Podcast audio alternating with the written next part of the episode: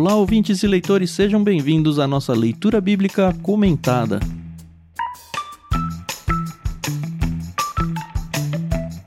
Eu sou Tiago André Monteiro, arroba vulgutan. Estou aqui com a Carol Simão e com o Edu Oliveira para a gente lidar com o capítulo 4 do livro de Êxodo. Bom dia, amigos, tudo bem? Oi, pessoal, tudo bem? Aqui é a Carol Simão e hoje a gente vai ver o Êxodo ao contrário, né? É, Moisés voltando. é verdade. Oi, pessoal, muito bom estar aqui com vocês para mais um capítulo dessa saga do Êxodo.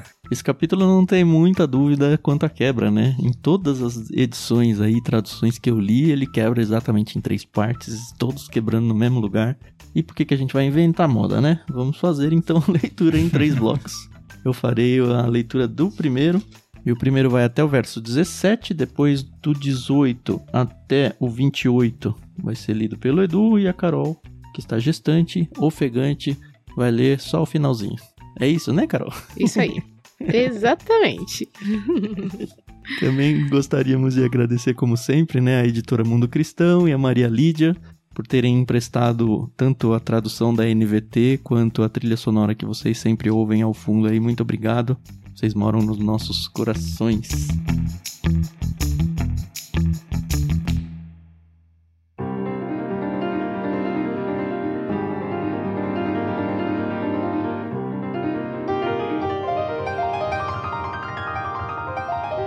É isso. Vamos começar então um bloco 1. Otan, que sou eu, vou fazer a leitura Uhum.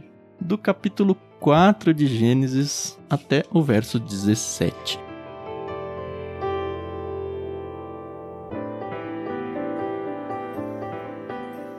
Moisés respondeu: E se não acreditarem em mim ou não quiserem me ouvir? E se disserem: O Senhor nunca lhe apareceu? Então o Senhor lhe perguntou: O que você tem na mão? Uma vara, respondeu Moisés. Jogue-a no chão, disse o Senhor. Moisés jogou a vara no chão e ela se transformou numa serpente. Moisés fugia dela, mas o Senhor lhe disse: Estenda a mão e pegue-a pela cauda. Moisés estendeu a mão e pegou a serpente, e ela voltou a ser uma vara.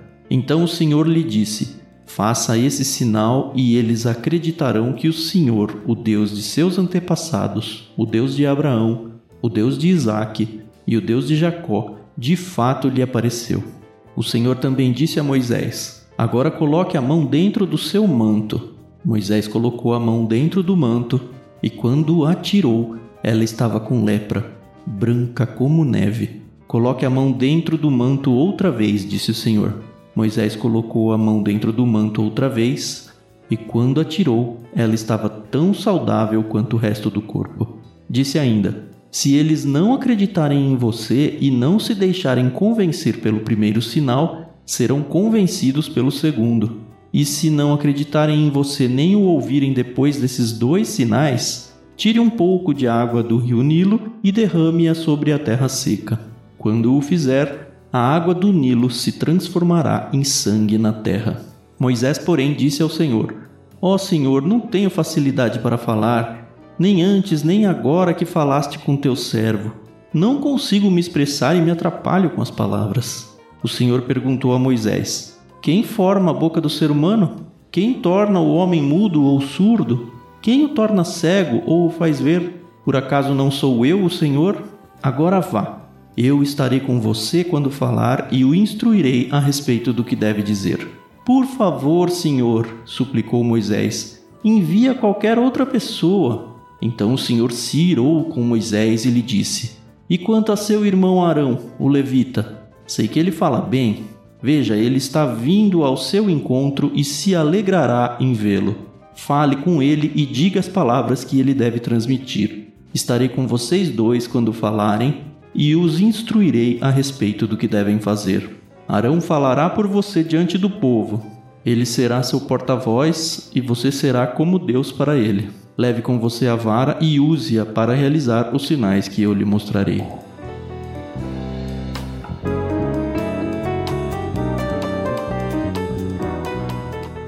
Feita essa leitura aí, a gente pode muito bem falar que Moisés é um.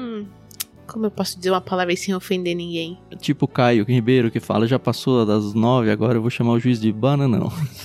Exatamente. Poxa vida, Moisés, fala sério. É, é muito interessante. Aliás, esse começo do capítulo é até confuso da gente começar assim, porque começa muito no meio, assim, né? Moisés Ah, é. respondeu. Respondeu o quê, né? Você tem que ouvir o episódio da semana passada pra pegar. Mas Deus tá falando com ele lá naquele episódio da sarça ardente e agora vai continuar o chamado dele pra ir buscar o Uhum. povo no Egito. E como a Carol falou, ele já teve acho que duas reticências, né, no último episódio, e aqui ele aparece com mais três. Uhum. Já de cara, ele começa, né? E se não acreditar em mim? Pra mim, eu leio muito como, tá, eu não tô acreditando muito nesse negócio aí, sabe? Deixa eu tirar eu da equação, Uhum. mas na verdade eu que não tô acreditando. Não sei se vocês têm essa impressão também. É, acho que ele passa aqueles primeiros 40 anos, né, na escola do Egito, né, aprendendo sobre a arte, sobre a cultura, sobre a escrita e tudo mais. E Deus precisa colocar ele na escola da humildade, né? É, Pois é. Esses 40 anos transformaram ele demais. Ele, não, não é comigo mais, não. Lá no final dos 40, ele fala, Passou meu é minha tempo." vez, agora eu vou resolver a situação. E Deus fala, não, não, não, agora não. E agora Deus fala, agora é você. Uhum. Ele, não, manda outro, já passei do tempo. tá tão bom aqui, né?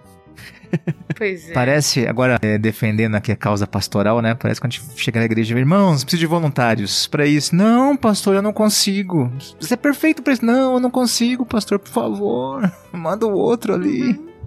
É. Isso aí, mas é isso.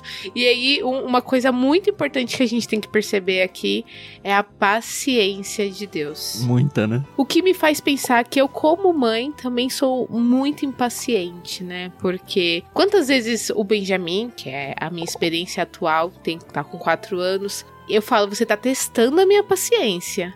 Porque eu já falei, eu já pedi, eu já te ensinei, eu já te orientei e você continua fazendo tudo o que eu falei pra você não fazer ou tá fazendo ao contrário. Mas se a gente parar pra pensar, é o que a gente faz com Deus. Toda hora. E se Deus tivesse a nossa paciência, bem possivelmente não estaríamos mais aqui. É verdade. É, Deus é paciente e dá, né, exatamente o que ele pediu, né? E se não Uhum. acreditarem em mim, não quiserem me ouvir, aí Deus dá três provas. Eu achei bem interessante isso, porque quando a gente olha pro ministério de Jesus, é exatamente esse tipo de coisa que ele vai fazer para comprovar quem ele é. Uhum. Milagres. Coisas inacreditáveis que se não tem uma ação divina, não são possíveis de ser Uhum. explicadas. Aparece aqui a transformação da cobra, né, da, da vara, que era muito comum para os pastores, né, andarem com um cajado. Ou bordão, né? Como em outras. É, depende da tradução, tá bordão, vara, cajado, enfim, tudo a mesma coisa. Uhum. E assim, a gente fica. A gente já leu isso quantas vezes na vida, né? Eu, sei lá, não tenho ideia. Cresci em igreja, talvez vocês ouvintes aí também. E a gente meio que. Não dá, talvez, a devida atenção ao fato de que ele transformou um pedaço de madeira num animal. Vivo ainda, né? Exato. Mas é muito impressionante isso. E eu acho ainda talvez mais impressionante o fato de que lá na frente a gente vai ver que os magos do Egito conseguem replicar isso. O que me é muito esquisito. Mas a gente vai chegar lá um dia e a gente chora as pitangas na hora certa, né? Mas é interessante, não sei se você percebe isso, não só aqui, mas por toda a Bíblia, nós vemos Deus usando coisas comuns para se apresentar. Não é nem sempre uma. Ah, isso é uma novidade. Isso é totalmente diferente do que já existe. Ele usa coisas comuns. né? Então, até quando acontece isso com lá na frente com os egípcios, né? É algo que para eles, ah, isso é fácil. Também faço, né? É, também faço isso aí. Esse negócio também faço. Mas quando ela. É assunto pra depois, né?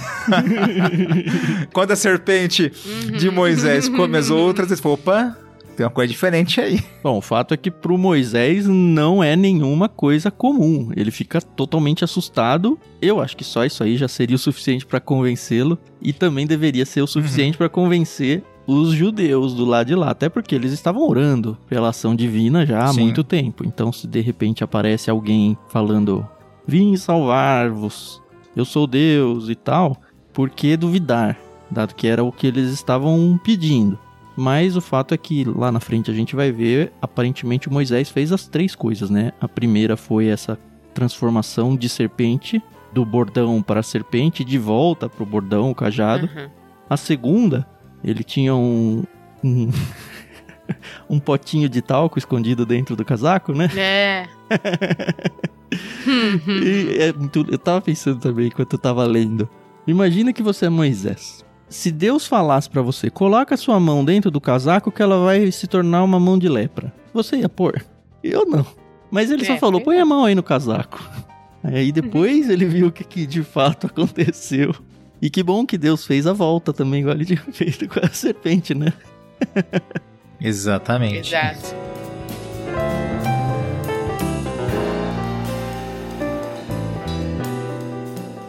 E eu acho que tem mais uma coisa, né? Tinha mais um ponto. Tem a descrença, obviamente, do povo. Moisés. Eu acho que Moisés acreditava tanto que ele tentava passar pra Deus a. Olha, não, não tô levando isso tão a sério. Eu sei que o Senhor é Deus, eu sei que tu manda aí. Mesmo porque você imagina, Moisés ele, ele cresceu sabendo que ele tinha sido fruto de, de um milagre, no sentido de que ele foi colocado ali no Rio Nilo e Deus protegeu ele do jeito que protegeu, e ele foi criado como ele foi criado. Mas eu também fico pensando no povo que tá ali. Ah, a gente tem uma promessa de que um dia seremos resgatados, que um dia vamos sair daqui, mas a gente falou isso no prefácio. Quantos anos eles ficaram escravizados ali no Egito? 400, né? 430 no total. São quatro séculos. Algumas gerações, né? É, era o único lugar que eles conheciam e identificavam como lar. Uhum. Por mais que eles fossem estrangeiros naquela terra, eles tinham sido nascidos, criados, formados suas famílias, seus hábitos, sua cultura. Então, imagina chegar para um povo que tá ali há 400 anos, imagina, chega agora um- uma nação aqui no Brasil e fala: "Vocês não vão ser mais brasileiros", no sentido de que essa terra que vocês conhecem, vocês têm que sair daqui. Então, existia assim vários outros fatores, né, que a gente pensa que não, mas nossa, É, o ceticismo acho que é esperado. A gente, por exemplo, espera a volta de Cristo. Diz a Bíblia Sim. que ela vai acontecer assim, pá. Então eu acho que a gente não vai ter muito tempo para ser cético. Agora, imagine que nós estivéssemos vivendo na época do Antigo Testamento, bem na época que Jesus veio. Ou que a segunda vinda de Cristo fosse também não como descer nas nuvens e tal, como está descrito, mas como encarnar e nascer de novo. Será que a gente ia comprar a ideia de, oh, nasceu, acompanhar, dado redes sociais, dado todo mundo em volta olhando, oh, ele é o Messias que tá voltando aqui. Eu acho que muitos cristãos iam patinar muito, talvez eu junto. Inclusive quando Jesus vem mesmo, né? Quando ele é encarnado. E você vê a grande dificuldade do judeu, por exemplo, em entender Cristo quando ele fala, ele afirma que ele e o Pai são um, por exemplo. Uhum. E ele se afirma Deus, porque assim, eles estão ali recordando que eles foram pro cativeiro por causa disso, por causa do politeísmo deles. Daí eles, opa, aí ele fala que ele é Deus, mas como assim Deus? Deus é só um? Imagina o parafuso na mente do judeu, Uhum. olhando toda a sua história, todo o seu passado, a esperança que eles aguardam, fora o mal entendimento do Messias, né? Porque pra eles o Messias era o cara que ia vir e libertar eles do poder militar do que tava rolando ali. Aham, sim. Né? E sim. Jesus vem e não tem nada a ver com isso, gente. Não vou. não tem nada de guerra contra os romanos aqui. Não vai. a gente não vai subir ao poder do mundo. Mas é que a profecia tava muito na cara de que ia ser alguma coisa desse É. tipo. Era muito esperado que um Messias, um Salvador, um ungido, o Messias é ungido, né? A gente falou muito isso em Lucas. Uhum. Um ungido é o rei, é o cara que vai liderar. Então eu tô esperando um grande líder, e só faz sentido um grande líder militar. E de repente, como o Edu falou, ele vem e fala: Não, não vou ser líder militar nada. Aparentemente não combina com a profecia, então não é você. É muito Uhum, claro é. e óbvio esperar que essa rejeição acontecesse. Sim. Até porque a própria visão do profeta do Antigo Testamento, ele não conseguia entender essas duas etapas da Uhum. vinda de Cristo, né? Isso era, era obscuro para eles, né? Sim. Isso a gente consegue ver à luz do Novo Testamento. É, olhando para duas vindas e tudo, né? Exatamente. Só no Velho, eles ficavam no escuro mesmo. Eu ouvi uma ilustração em aula no seminário uma vez que eu gostei muito. É a ideia de que eles no Antigo Testamento estavam olhando uma cadeia de montanhas, mas a visão deles é como se tivesse uma montanha só. Só que se você olha de perfil, são dois cumes, né? Com um vale no meio e nós estamos vivendo essa época do vale aí. Então a primeira vinda de Cristo é Exato. o primeiro cume e o segundo é o segundo cume que está escondido atrás desse primeiro e quem tá ali vendo do Antigo Testamento não tem mesmo como enxergar. Não é que, ah, puxa, como eles foram burros, inocentes, nem nada do tipo. Uhum. Só não tinha sido revelado tão claramente para eles. Sim.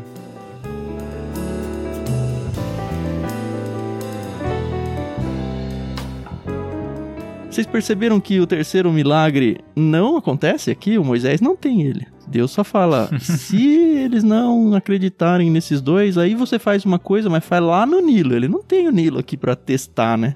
Ah, tá. Ah, mas pelo amor de Deus, virou cobra ali, virou lepra, não é possível. Também, no caso de das negações de Moisés, eu preciso linkar lá em Atos 7, na pregação de Estevão. É isso que eu ia falar pra você. É hora do Edu brilhar. Ele tá falando isso aí dentro do prefácio, né? Isso aí. É, então, é. Primeiro, ele não era gago, né? Então, vamos chegar ali, né? Ele não era gago, era só conversa Uhum. dele. Não, não sei falar, sou fraco de, né? Sou pesado de língua. E ele tem um castigo por causa disso. Se tiver falar disso hoje, ele tem um castigo. Hum. Vocês vão sacar isso, né? Vocês perceberam o castigo por causa disso. Uhum. Mas o que acontece? Parece que ele entendia, e eu não duvido disso não, que ele seria esse agente libertador do povo sendo usado por Deus. Uhum. Pelo menos é o que Estevão fala no capítulo 7 de Atos. Ele fala no verso 25, olha só. Quer ver? Eu vou lá, vou dar um salto lá. Boa. Desde o 22, ele fala: Moisés foi educado em toda a sabedoria dos egípcios e era poderoso em palavras e ações. Ele falava e fazia. Acabou, não é gago mais, né? É, já quebrou isso. Certo dia, estando Moisés com 40 anos, resolveu visitar seus parentes, o povo de Israel. Ao ver um egípcio maltratando o israelita, defendeu o israelita e o vingou. Nós já estudamos isso, é, matando os egípcios. O egípcio, né? Imaginou que seus irmãos israelitas entendiam ou entenderiam que ele havia sido enviado por Deus para resgatá-los. Mas isso não aconteceu. Uhum. Então eu acho bem interessante isso. É como se ele, puxa, agora é a hora. É hora de eu pegar essa turma aqui e falar: vamos nos levantar, vamos pegar em armas, vamos fazer uma insurreição, uma passeata e vamos sair. Agora é a hora. Nós estamos em maior número e não acontece.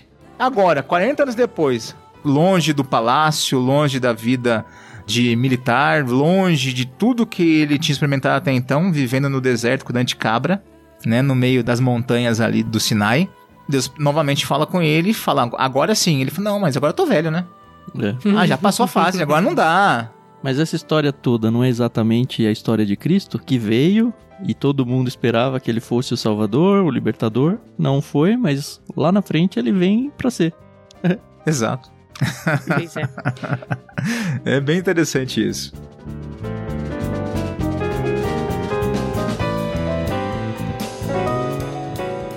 E essas recusas do Moisés também são engraçadas, né? Porque como a Carol falou, ele vai o tempo todo tentando falar, ó, não, não. Primeiro ele fala, não acredito. Jogando a culpa. É, e se eles não acreditarem? Igual eu. Uhum. Aí Deus vai lá e mostra que de fato é isso. Como o Edu falou, ele provavelmente já tinha isso como algo para sua própria vida. E muito cara do Jó aqui no final, né? Esse discurso quem forma o ser humano, quem que torna ele mudo ou surdo, aquela discussão no livro de Jó no finalzinho quando Deus fala quem que fez isso, quem que fez aquilo, não sou eu, não sou eu. Meio que calando a boca do Moisés, né? E aí eu acho muito interessante o verso 13, eu vou reler aqui. Por favor, senhor, suplicou Moisés. Aliás, vou colocar a entonação correta. Por favor, senhor, suplicou Moisés. Envia qualquer outra pessoa. Eu não quero ir. Só que tem uma palavra-chave aqui. Senhor. Não é senhor de respeito, é senhor da minha vida. É o meu dono, é aquele a quem eu sigo, é aquele que manda e eu obedeço. E ele está falando: Senhor, que manda e eu obedeço. Eu não quero obedecer. é um contrassenso que não cabe na frase, sabe? Mas Me acontece. inclui fora dessa. É, É.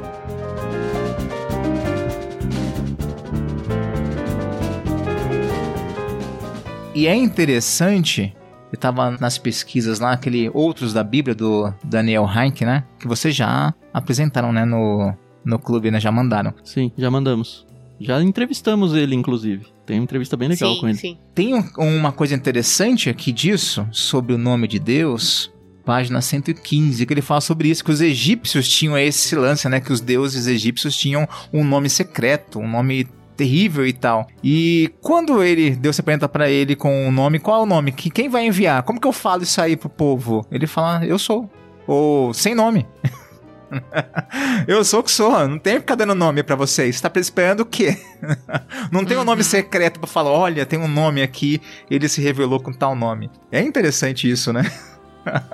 Nessa apresentação aqui. E mais uma vez, Deus colocando Moisés na parede e Moisés fugindo, né? O interessante da Bíblia, diferente de qualquer livro religioso ou nessa temática aí, é que a Bíblia não nunca coloca os homens, os seus personagens, né, nunca vai pintar de outra forma além, além do que eles são, humanos, uhum. com suas falhas, com seus defeitos, com seus medos, suas angústias. E Moisés não é diferente disso. E o curioso é que é o próprio Moisés que está escrevendo, então ele escreve das suas próprias falhas. Exato. E isso é muito bom, porque, novamente, quando a gente lê o texto, a gente quer, às vezes, fazer aquela ah, mas era Moisés, né? E Deus age com a gente, né? Deus nos chama para nos usar. Ah, mas era Moisés, uhum. era Abraão, era não sei quem. Imagine só. Muito mais santos que eu, né? Muito mais sérios que eu. Acho que não, hein? não. E inclusive com as mesmas dificuldades, né? Com os mesmos medos. Ah, Deus, eu não posso. Ah, eu não consigo. Chama alguém mais capacitado. Fala alguém que fala melhor, chama alguém com, com mais jeito. A gente sempre tem uma fuga com Deus. A gente sempre quer fazer, arrumar um jeitinho de ter outra pessoa no nosso lugar, porque a gente quer assistir de camarote, mas não quer participar. às vezes é medo mesmo, Odo. É. E acho que ele tinha medo aqui. Tanto que Deus vai falar, eu não li isso ainda, né? Vai aparecendo lá na frente. Que Deus fala: olha, quem tá te procurando já morreu. Talvez seja um jeito de falar: calma, Moisés, tá tudo bem. Tá tudo comigo. é, então. Apesar da ira dele, que aparece no 14, ele resolve o problema do Moisés. Porque, enfim, o Moisés uhum. tem que ir. Mas ele apresenta um cara que, tá, você não tá querendo falar? Eu coloco alguém para falar junto com você. Seu próprio irmão, olha, ele é bom, ele não é bom de falar? Não é. Então, ele vai falar e aí eu, ele fala por você, tá bom? É, mas aí Deus cirou aqui, né? Não, cirou, mas resolveu, falou, né? né? É, é aquilo, né? Moisés estava trazendo só problemas, problemas, problemas, e aí Deus vem com a solução, né? Uhum.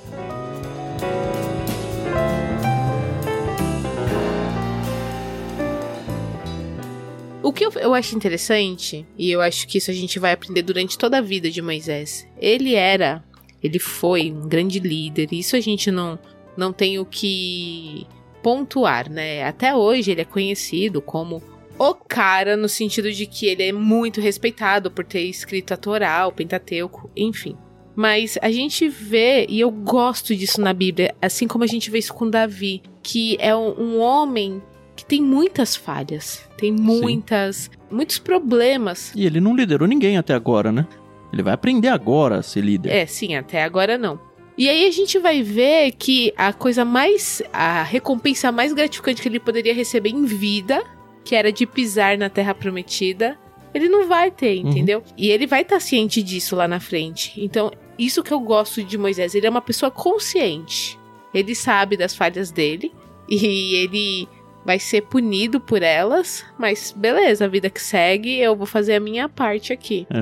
Eu acho isso bacana da gente aprender, porque às vezes a gente fala, ah, mas eu vou ter a recompensa. Ah, mas eu vou começar isso aqui e depois eu, eu vou ver o resultado final. E é, muitas vezes é, não, você não vai ver. Ah, então eu não vou. E às vezes nem vamos saber se vai ver ou não. É, é, tem isso. Mas a maioria das vezes é, então eu não vou fazer, já que eu não, não vou participar da glória final. É porque a gente tá com o foco errado. É. é. Agora com a questão do irmão, ele experimenta isso. Ah, não sei falar, ele começa a dar desculpas. Deus se ira e fala, então não tem problema. Você não vai falar. Se esse é o problema. E eu acho que vai ter hora que vai coçar a vontade de falar, mas não vai poder falar. né? É... Não, opa, opa, vou falar. Não, não, não. Chamarão. Deixa ele falar no seu lugar. Pois Aí é. que tá o castigo que você tinha dito, é isso? Uma parte, né?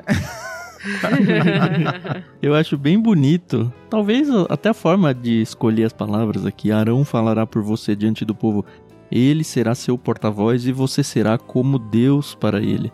Nas traduções mais antigas, isso fica ainda mais pomposo. Uhum. Você será um Deus para ele. É meio que trocando os papéis aqui. Deus está Uhum. falando com quem deveria ter sido porta-voz e agora tem um novo porta-voz e você vai falar. O Arão funciona como profeta, né? Ele vai se tornar sacerdote. Ele é o profeta no sentido de receber a palavra de Deus e repassar ao povo. Então Arão faria esse papel de proferir, por isso profeta, né? Uhum. E o papel de Deus, entre aspas aqui, é de Moisés, que é quem vai falar. É interessante que Deus não faz um bypass pelo Moisés. Ele ainda fala com o Moisés. Ele não vai falar com Uhum. Arão, ele vai falar com o Moisés. Isso vai gerar ciúmes lá na frente, a gente vai chegar um dia lá. Mas Deus fala com Moisés, aquele telefone sem fio, e aí Moisés que repassa a palavra de Deus a Arão, e Arão repassa ao povo. É. É.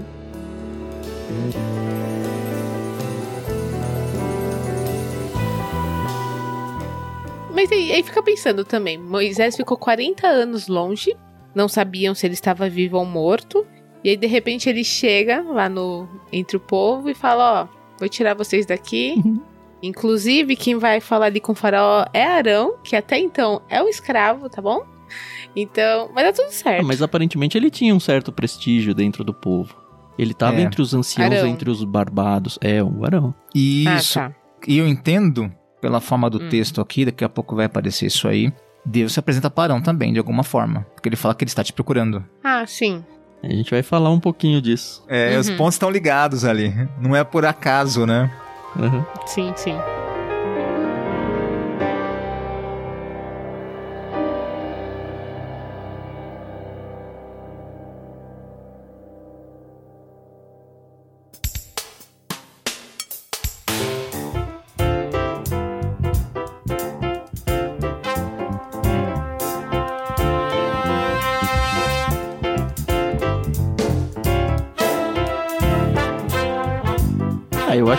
Então da gente mudar de bloco, a partir do 18 até o 28. E é o Edu, né?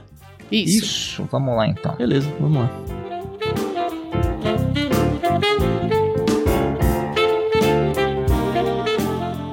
Moisés voltou à casa de Jetro, seu sogro, lhe disse: Por favor, permita-me voltar ao Egito para procurar meus parentes. Nem sei se eles ainda vivem. Vá em paz, respondeu Jetro. Antes de Moisés partir de Midian, o Senhor lhe disse: Volte ao Egito, pois todos que queriam matá-lo já morreram. Então Moisés tomou sua mulher e seus filhos, montou-os num jumento e voltou para a terra do Egito. Levava na mão a vara de Deus. O Senhor disse a Moisés: Quando chegar ao Egito, apresente-se a Faraó e faça todos os milagres para os quais eu o capacitei. Contudo, endurecerei o coração dele para que se recuse a deixar o povo sair. Você dirá a Faraó: Assim diz o Senhor: Israel é meu filho mais velho. Ordenei que você deixasse meu filho sair para me adorar. Mas, uma vez que você se recusou, matarei seu filho mais velho. No caminho para o Egito, no lugar onde Moisés e sua família haviam parado a fim de passar a noite, o Senhor o confrontou e estava prestes a matá-lo. Mas Zípora pegou uma faca de pedra e circuncidou seu filho. Com um prepúcio tocou os pés de Moisés e lhe disse: Agora você é para mim um marido de sangue. Quando disse um marido de sangue, estava se referindo à circuncisão. Depois disso, o Senhor deixou Moisés. O Senhor tinha dito a Arão: Vá ao deserto ao encontro de Moisés. Arão foi, encontrou Moisés no monte de Deus e o saudou com um beijo. Moisés contou a Arão tudo o que o Senhor havia ordenado que ele dissesse e falou também sobre os sinais que deveria realizar.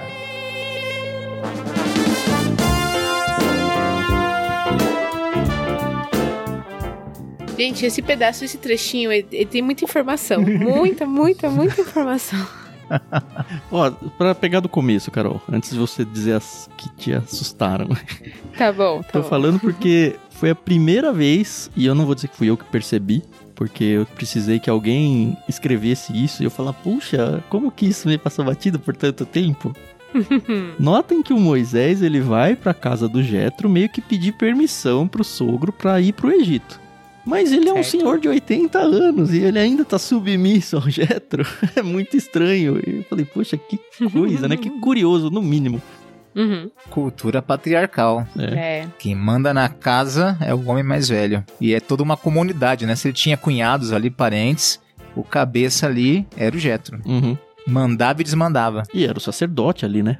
A gente já tinha visto isso. Uhum. Que bom É. que o Jetro não ofereceu resistência, pelo menos aparentemente não. Deve ter entendido, não sei se Deus teve uma palavra só com ele, Uhum. mas passou reto e fácil essa parte aí. Sabe onde você percebe isso também no.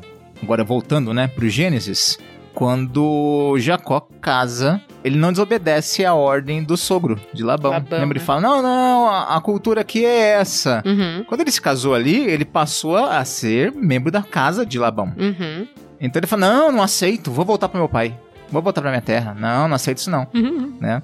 Ele se sujeita. Esse sujeito. É verdade. Inclusive ao trabalho que é colocado pra ele, né? Agora É. você vai ter que trabalhar mais sete. Uhum. Uhum. 14 anos de trabalho, né? Sim. o sogro desse, né?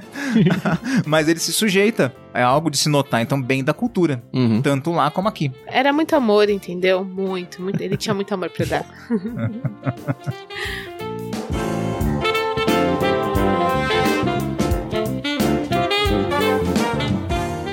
A gente tem Deus aqui acalmando o coração de Moisés, dizendo a volta para o Egito. Todos que queriam matá-lo já morreram. Ok, muito semelhante ao que aparece para Jesus quando Jesus foge para o Egito ainda bebê, né? A mensagem é para José, o pai de Jesus. Pode voltar, Uhum. que agora o Herodes está morto, é seguro e ele volta. Isso aí.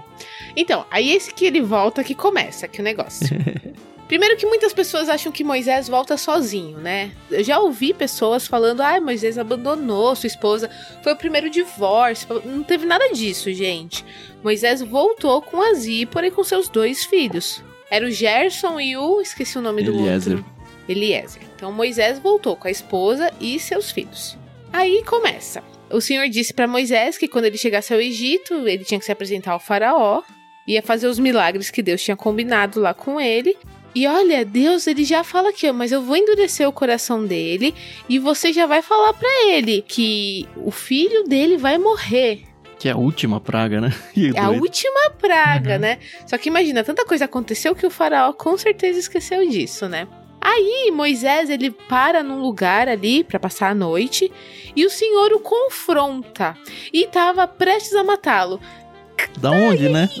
É, exatamente. Do nada, assim, de repente, tá tudo bem. Moisés tá obedecendo ali Deus.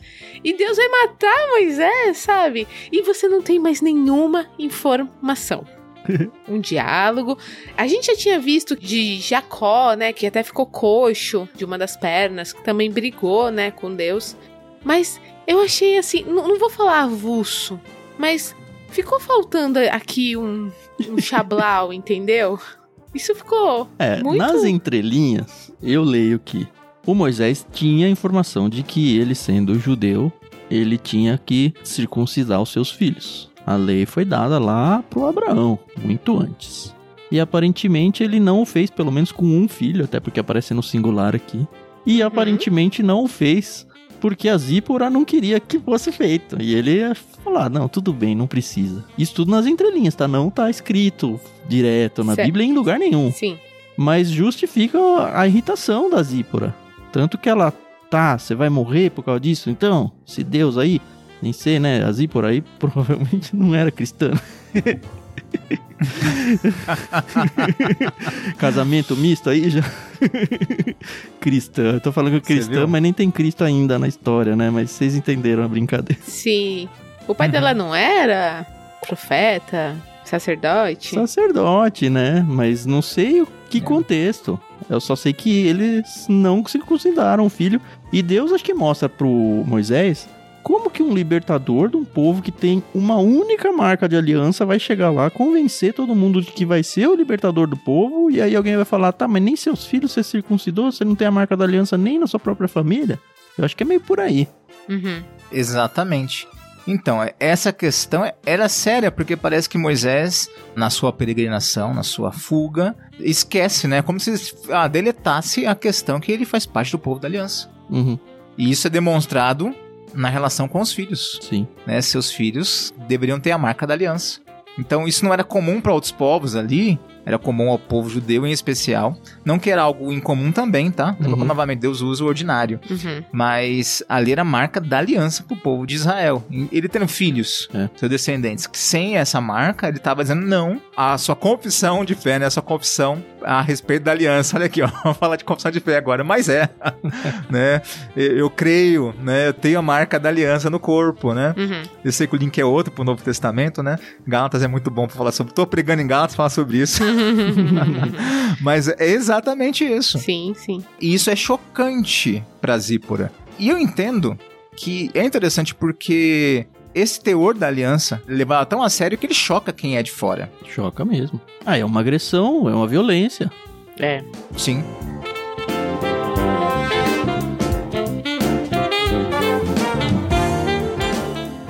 Agora, Carol, você falou que a Zípora foi pro Egito. Pra mim, ela voltou pra casa aqui, tá? Tanto que quando eles vão passar o Mar Vermelho com o povo e tudo e vão se encontrar com Jetro, aparece a Zípora voltando a se encontrar com o Moisés. A gente vai ver isso lá na frente. Então, pra mim, teve uma treta, uma DR violenta a noite inteira, não dormiram aqui. e a Zípora falou: Você vá lá visitar o seu povo, ver o que Deus vai fazer com isso. Eu vou voltar pra casa, eu não concordo com isso. E aí só depois que eles se encontram. Isso aqui é a interpretação do Tan. Mas Aham. não só do Tan, tá? Tem muitos comentaristas que afirmam, ó, que a Zípora deixa de seguir. Não, o negócio que eu quis dizer é que muitas pessoas acreditam que Moisés se divorciou. Talvez eu tenha sido muito enfática ao dizer que ela foi pro Egito, mas pelo menos ela tinha ali a intenção de seguir o marido Isso. até essa situação. Mas eu sei que eles não se separaram no sentido de que ela foi viver a vida dela e nunca mais encontrou com ele. Ah, não, isso fica bem claro lá na frente. Uhum. Tem um, um problema maior aí. Hum. Eu queria guardar isso para um outro capítulo, mas podemos fazer o pré aqui. Vocês lembrem disso lá na frente.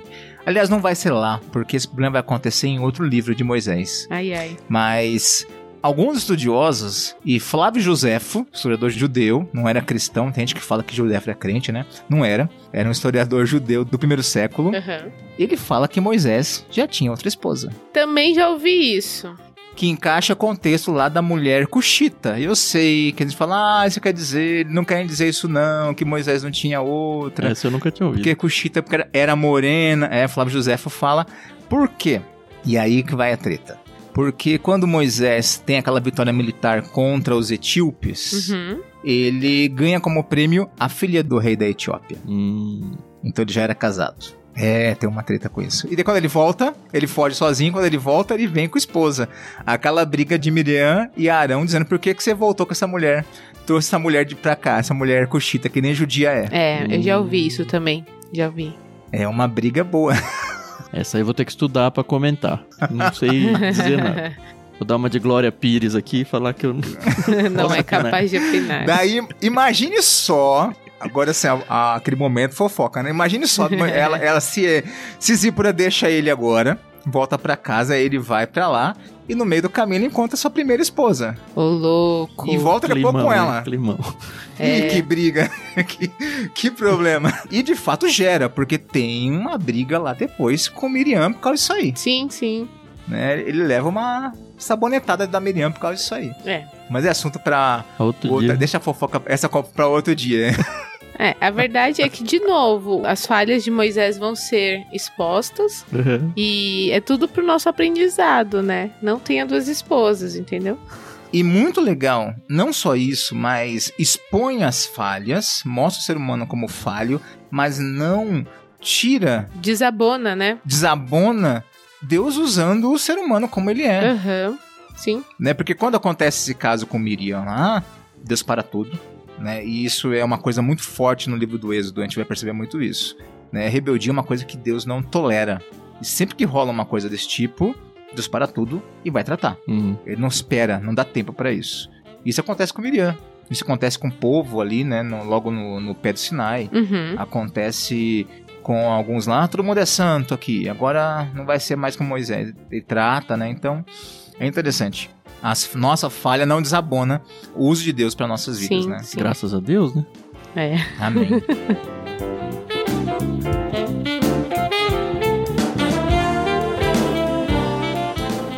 Eu queria voltar um trechinho aqui que a gente passou batido. Na verdade, não Hum. passou eu que não levantei a bola na hora certa aqui.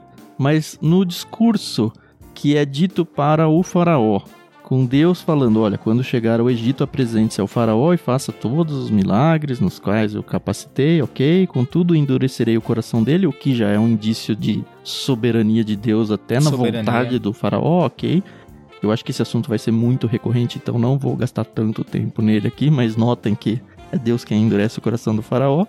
Uhum. E aí você dirá ao Faraó: Assim diz o Senhor, Israel é meu filho mais velho ordenei que você deixasse meu filho sair para me adorar. Mas uma vez que você se recusou, matarei o seu filho mais velho. A gente já remete, como a gente já fez, inclusive aqui hoje, à última praga. Li em algum lugar, estudando aqui para nossa gravação, que o faraó ele tinha a prerrogativa de ser o único filho de Deus. Tanto que ele era um Deus. Ele era, aliás, o único não, ele era o primogênito filho de Deus. Agora imagine o faraó em pessoa, ouvindo. ouvindo de um Zé Mané aí que fugiu do Egito, falando: Eu sou Deus e eu tenho um filho primogênito que não é você. É esse povo escravo. Imagina o tamanho dessa ofensa para ele. É só isso. Gostei muito dessa informação e achei que devia dividir com vocês. É muito bom. Eu acho que você achou isso no próprio livro do Os Outros da Bíblia. Hum. Aqui, ó. E eu acho que tá por aqui, lá no Mito de Osíris. Olha que legal. Ele comenta sobre isso, que até na, na teologia do Egito, né, e fala das fases da teologia do Egito, uhum. um dos aspectos é, numa uma das fases, a questão do faraó se tornar uma divindade, ser adorado como uma divindade. Uhum. Né? Então essa questão do primogênito ali era muito forte na, na teologia egípcia. É, acho que bem isso aí. Então Deus está destronando Exato. todos os elementos da teologia egípcia. Ele vai, nós vamos a, a tratar sobre isso e é muito legal. Nas pragas. E todas, ele né? culmina, é, ele culmina com o ponto principal, né? Eu acho que Moisés aqui no trecho, Moisés dá uma, não é que ele vai logo na primeira falar com o faraó da questão do filho. Eu acho que ele ele tá dando uma condensada no texto aqui. Eu acho que Moisés tá segurando a, a história para dar mais emoção pra gente. Deixar a gente agoniado, né? Olha. É, e dá uma prévia aqui. É. Daí ele culmina com isso, com o elemento chave da mitologia egípcia, é o filho do faraó. Uhum.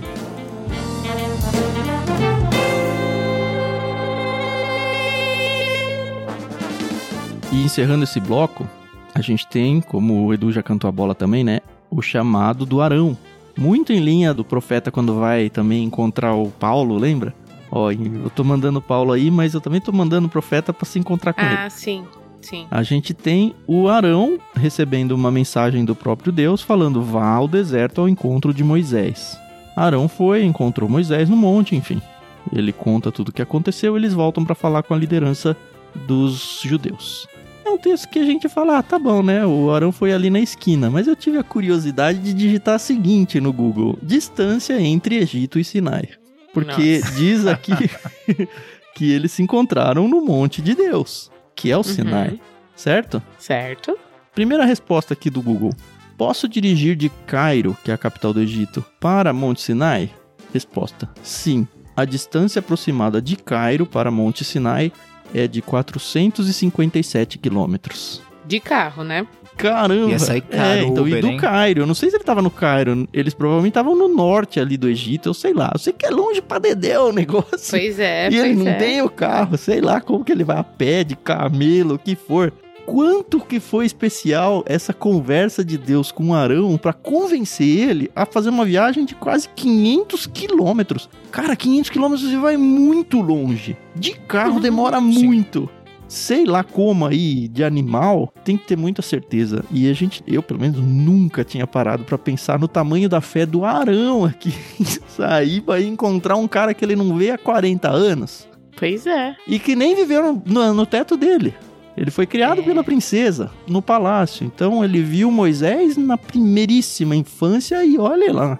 Mas não, Deus falou: ó, vai lá encontrar o seu irmão Moisés está vindo para te encontrar e é isso. E ele levanta e vai. Será que o Arão não teve muito mais fé do que Moisés? Será que rolou um papo que não foi narrado do Arão falando, Deus, mas manda outro, igual aconteceu com Moisés? Acho que não, no caso, né? E tem mais um porém que a gente não pode esquecer, né? Arão era um escravo. E escravos, até onde a gente sabe, eles não têm liberdade de ir e vir quando e também quiserem, tem né? isso pra en- entender. Não entenderemos, né? Eu nunca vi ninguém falar E a sobre idade?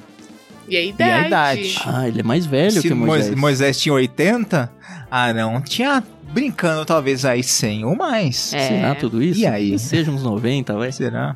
É, 90. Mas é uma caminhada boa, né? pois é. Sem protetor solar. não- não atravessou, não atravessou o mar, né? Ou alugou aí algum barquinho aí, algum, algum barquinho pra atravessar. Uhum. Se ele foi a pé, É, o Mar Vermelho tá no caminho. Se ele foi a pé, ele tem que dar a volta lá em cima, né? é aquela teoria, né, da Do Mar de Juncos. de Suez ali, né? Do é do Mar de Juncos. Eu gosto dessa teoria, sabia? Eu apoio essa teoria. Hum, Segurem, então. Segure. Eu apoio, porque tem um milagre maior ali. Tá. o milagre ali é maior. Ai, O ai, ai. vai ser desconvidado do LBC que ele fica trazendo muita heresia. Olha.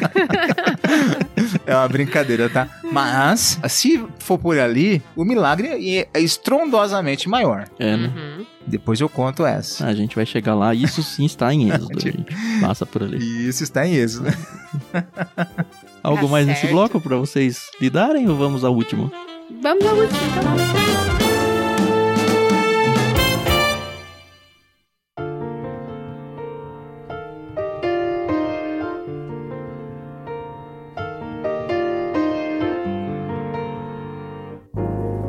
Sua vez, Carol, de ler grandíssimos, quantos? Três versos? Três. Ó, isso aí. Vamos lá.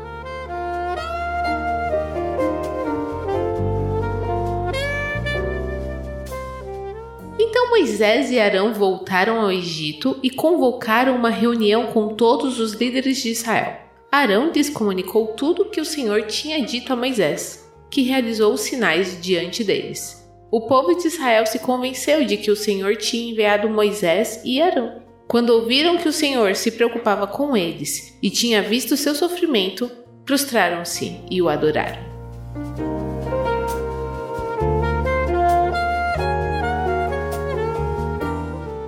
Que bonitinho, né? Mas Moisés precisou, Tá né, aqui, fazer os Cura sinais. cego, ressuscita pessoas, transforma água em vinho.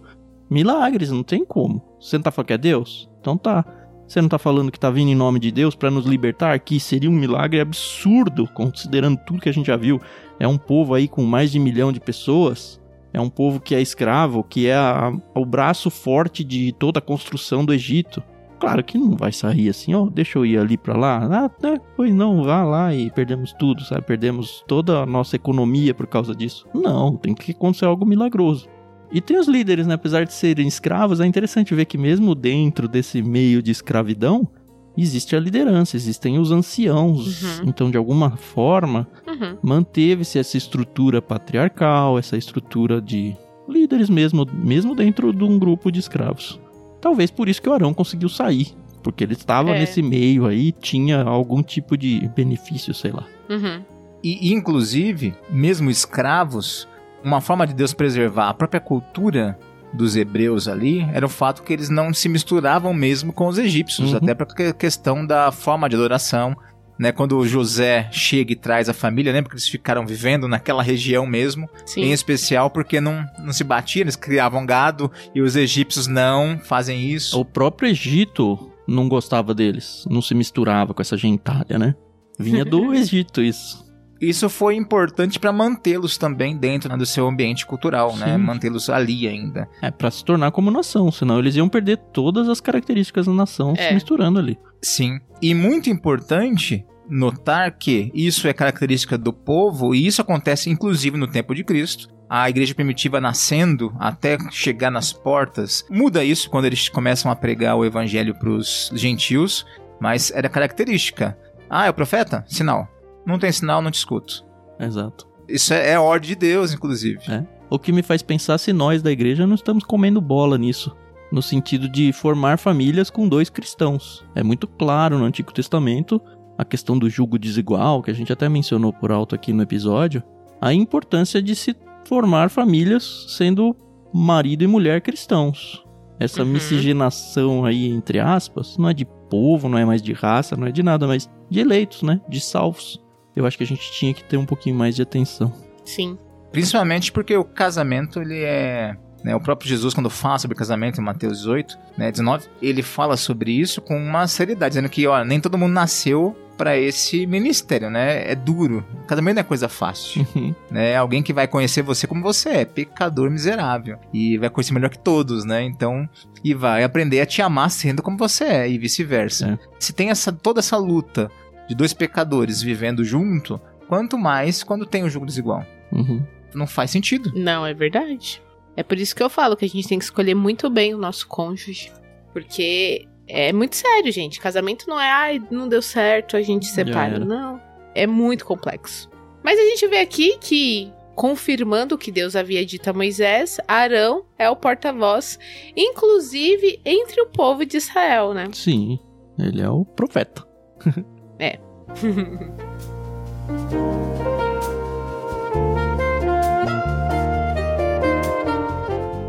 Eu acho que é bem isso que a gente tinha que falar hoje. Não, né? eu tenho uma coisinha a mais ainda a Ah, dizer. tá.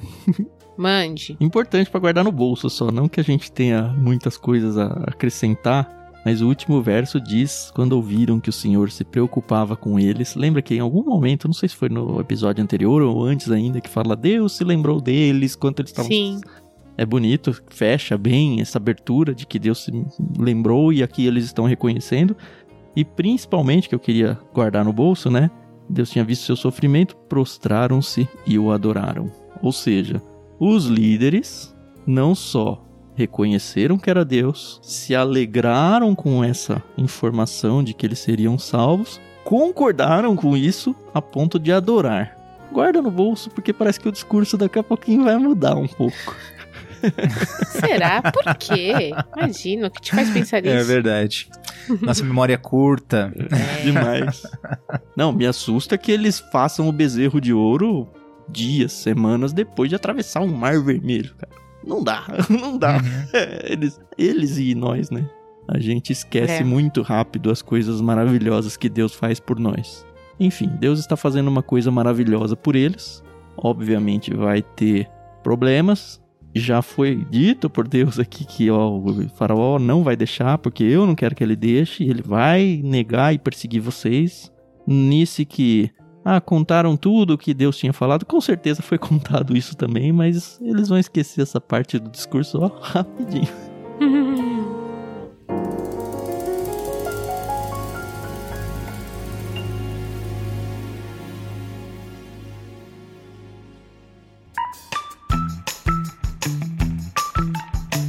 Agora sim, acho que encerramos. Eu queria agradecer mais uma vez os ouvintes estarem aqui com a gente. Tá muito gostoso ler o Êxodo. Pra mim é bem equivalente ao que a gente fez com o Gênesis. É uma história que cresce assim como narrativa e é super envolvente e tudo. Enfim, tá sendo muito bom dividir esses momentos também com o Edu, que é o primeiro livro longo aí que tá fazendo com a gente. Espero que esteja com a gente em muitos mais, né? Pra desfazer a brincadeira que eu falei que ele tá desconvidado, né? Que É, é brincadeira, pessoal. Não levem a Não, sério. eu lembro que na escola falavam, né? Isso foi convidado a. Não é se retirar da escola, como é que fala? Quando A ser vai tirado. ser expulso É, da convidado- escola. É, con- Convidado a se retirar. é, não é se retirar da classe, é convidado a deixar a escola, sabe? Falei, é, então, talvez não foi muito um convite, né? Mas enfim, tá muito bom e eu acho que todo mundo ganha muito quando a gente tem essa variedade. A gente sabe muito da seriedade do Edu com as escrituras e como a gente fala desde o início. Isso vale pra mim, pra Carol e pra qualquer convidado que vier. A gente com certeza não vai acertar tudo. E é motivo de oração, inclusive de vocês pra conosco, de nos preservar até nisso, de não deixar a gente falar besteira ou pelo menos uma besteira grande demais.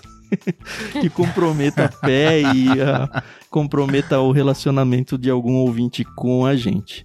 Óbvio que tem a edição que a gente acaba tirando uma coisinha ou outra, mas a gente precisa muito da ação de Deus para as nossas vidas, para continuarmos sendo aptos, sabe, pregadores e disseminadores da palavra de Deus, aptos e não hipócritas no sentido de que a gente fala uma coisa e vive outra.